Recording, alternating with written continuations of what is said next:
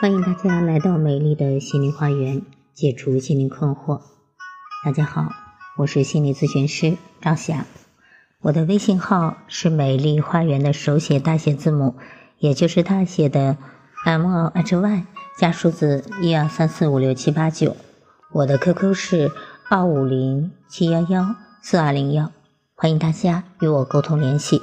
咨询收费，听众咨询可以享受最高优惠。好，今天要分享的内容是行为主义疗法中的治疗技术——行为塑造疗法。行为塑造疗法是根据行为反应的强化与消退原理发展而来的。行为主义理论认为，一个习得的行为如果得以持续，是被这一行为所带来的结果所强化了。当某种行为获得一种奖励性的后果时，它就会被保持下来；如果获得了惩罚性的后果，那这一行为就会消除。在实施行为塑造疗法的过程中，适应性的行为出现时要给予强化，比如赞扬、奖励。嗯，我们有时候说赞扬和奖励其实就是一种强化。它会使这种适应的行为保持下来，而当适应不良的行为出现时，则不给予强化或者有意的忽略，使之消除。那么，其实这个方法呢，可以用到我们的生活中，比如孩子学习上、家庭关系上，适当的给孩子奖励、鼓励、肯定他，使他的爱学习的行为保持下来。适当的鼓励和夸奖老公，使他对你良性的行为保持下来，这对我们的生活也是有积极意义的。那么，当适应不良的行为出现时，应该怎么样呢？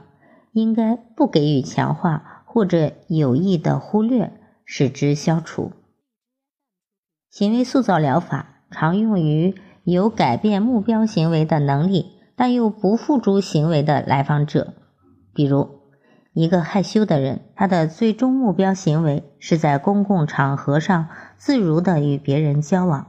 如果使用行为塑造技术来进行治疗，那么首先可以简单的让来访者参加一些社交活动，而不给予他必须与别人交谈的压力。然后训练他在下一次的交往中向一个人说一声“你好”。同时给予赞扬和鼓励，在下一次交往中，要求他向两个人说“你好”，如此下去，直至能够在公开的场合下自如的与别人交谈为止。行为塑造疗法一般可以分四步进行。第一步，确定目标行为，即治疗师与来访者。都知道在治疗中希望改变的行为是什么，并且有专人记录啊。这个记录者可以是治疗师，或者是经过训练的护士和家属，他们随时记录这一行为的频度和程度。第二，明确目标行为的直接后果，即找出来访者在出现目标行为后会带来什么样的后果。这一后果是行为保持的强化物，如当一个学生在课堂中发出怪声时，老师和其他学生是否都对之加以关注？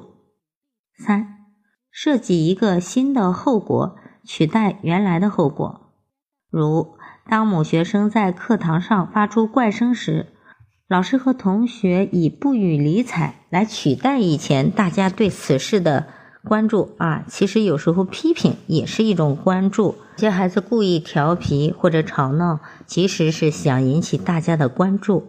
大家如果都对此忽略，那么对这种行为来说也是一种抑制或者消除。第四，强化实施。治疗师如果如实记录患者的行为表现，在其出现所期待的行为时，立即给予强化。